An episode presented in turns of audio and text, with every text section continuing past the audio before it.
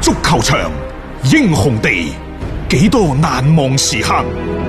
Breathtakingly brilliant. 從最後三分鐘絕殺逆轉到伊斯坦布爾勝利大逃亡，從希臘神話到冰島奇蹟，從童話變成現實，從英雄變成傳奇。最偉大嘅球員，最不可思議嘅入球， Extraordinary entertainment. 勝敗之間只有一線。神奇之處，魅力所在，只可意會，更可言傳。足球新勢力，翻翻嚟係第二 part 嘅足球新勢力，啱啱講到呢就車路士，今晚嘅對手係搬尼。咁呢、場賽事呢，佢講咗好多車路士啲嘢，亦都輕輕帶咗少少搬尼嘅嘢。咁都係時候要睇睇呢場賽事怎麼揀擇噶咯車路士咯，都係時候就彈翻起身。我唔係對車路士嗰邊嘅信心有幾大，係關鍵我對搬嚟佢今年特別打一啲嘅比較強嘅球隊嘅時候，佢哋即係冇咗以前嘅嗰種嘅硬氣。喎。唉，呢隊車路士呢，今年呢，即係喺一月份嘅轉會東窗轉會呢度，雷聲大雨點細，一陣間又新組，一陣間又傳巴爾。係咯，巴爾都傳埋出嚟 呢啲消息，因為在此之前其實冇咩呢方面嘅蛛絲馬跡，話巴爾同車路士係聯繫起身嘅。誒、不過如果你真係巴爾佢過到嚟咁咁擺 翻喺一個佢左邊路嘅位置，又未嘗不可嘅，即係多一個嘅突破佢仲點。睇啱埋韋斯咸嘅迪奧普添噃。啊，即係後衞嗰、個啊係嘛啊，咁啊伊薩迪奧普，即係呢、個佢哋都想去補強。不過我覺得迪奧普嗰啲就反而係仲啱使係啊，有的放矢，即係呢樣嘢，因為佢哋嘅中衞確實係要加人嘅。仲有一個湯馬士利馬啊，即係邊度都揾佢 嘅，湯馬士利馬馬體會嘅中場啊，啊，嗯，咁、啊，即係亦都係車路士佢即係想去羅致嘅一啲對象啦。但係其實轉會窗都過咗三分一，講東窗啊，車路士真正出手嘅冇邊幾個嘅，你唔知㗎，熱刺都及緊迪奧普，又及緊湯馬士利馬㗎大家爭咯大家爭咯。係啊，咁啊東窗係咁樣樣嘅，同埋我睇嚟都係佢哋都會磨啊，磨時間，嗯磨到最後先確定。呢波我都係唔敢揀，嗯即係老實講，呢隊車路士又係進入一個起伏比較大嘅時期。呢啲即係當然又係七七二一啦，嗯啊，即係可能同曼聯嗰場差唔多。係吧、嗯啊 o k 啊，嚇咁啊，大家留意下即係車路士今晚嘅一個表現啦。係啦，啊咁啊，另外呢，就愛華頓對住白禮頓嗰場賽事，如果講場面啊，可能呢場波好睇，嗯因為白禮頓嘅地面嘅一啲傳切啊，愛華頓呢，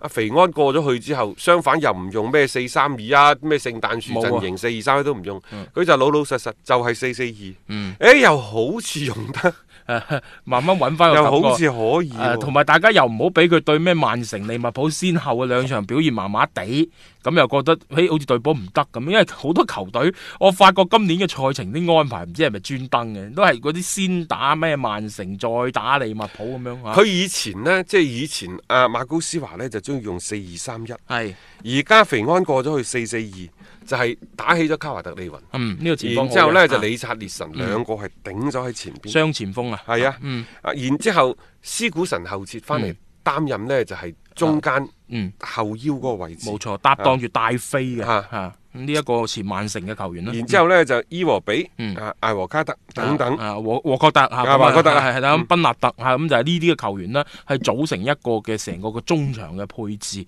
誒，呢幾場波其實都係基本上係用一啲咁啊嘅仲有個套湯戴維斯都係。路啊，湯戴維斯嗯啊，咁啊後防線嗰邊就基本上何基治啊、啊耶利文拿啊呢嗯啲嘅，即係而家基本上係定咗落嚟㗎啦。安察洛提嘅嗰一套嘅大體嘅陣容，即係而家喺英超呢，攞四四二真係唔多。即係以前老費喺度嗰陣時呢，就哦，通街都四四二通街都四四二，係啊，後邊呢，即係誒好多時係用四二三一。嗯，好啦，然之後呢，又用翻三三中衞，三中衞啊，啦相反而家呢，就三五二、五三二或者四二三一，嗯嗯其實都係打多陣或者係堆多啲人喺中間，用四四二相對係比較少，真係比係較啊，少。誒呢個架構，但係如果打得好，特別嗰兩隻翼又係飛得起身。但你係仲實 際上呢，啊四四二係一個啊即係誒守強於攻嗯嘅呃陣型嚟嘅。誒、嗯當然即係四四二呢，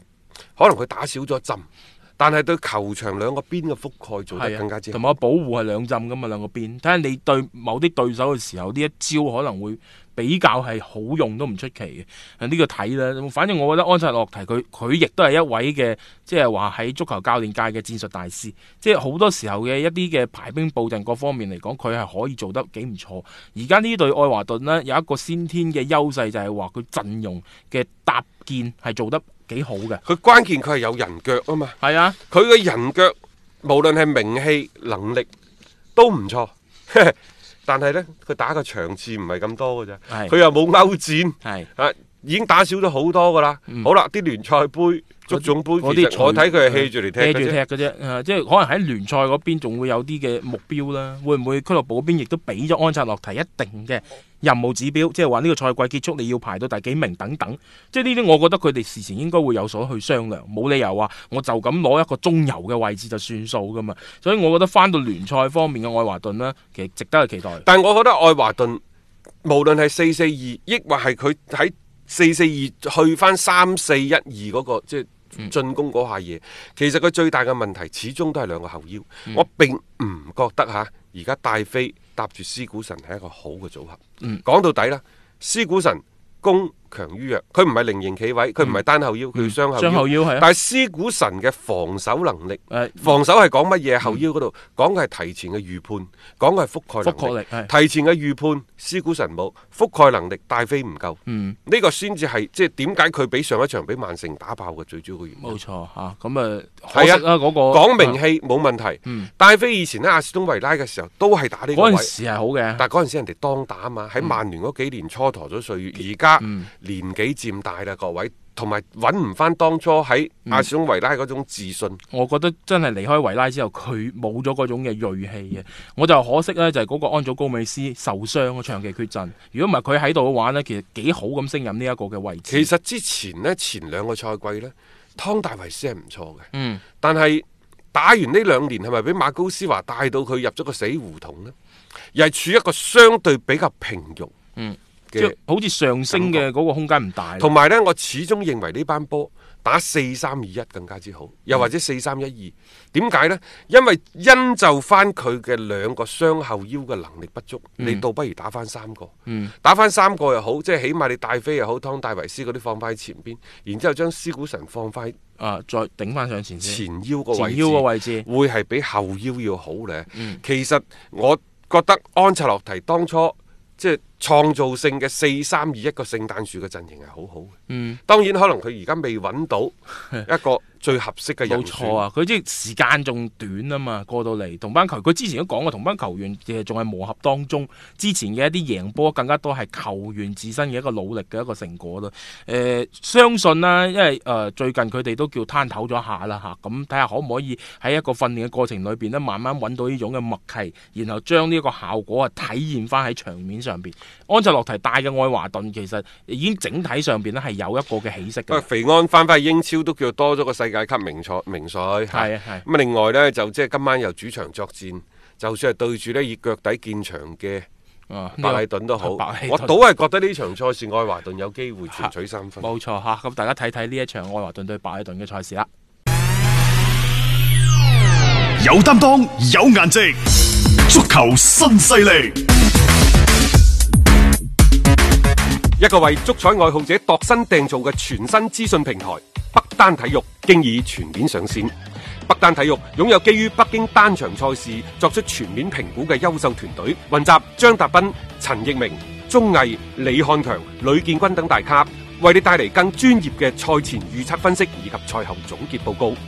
北單體育無需註冊，一鍵辦理。想避免足彩市場起起伏伏，快啲嚟微信搜索公眾號北單體育，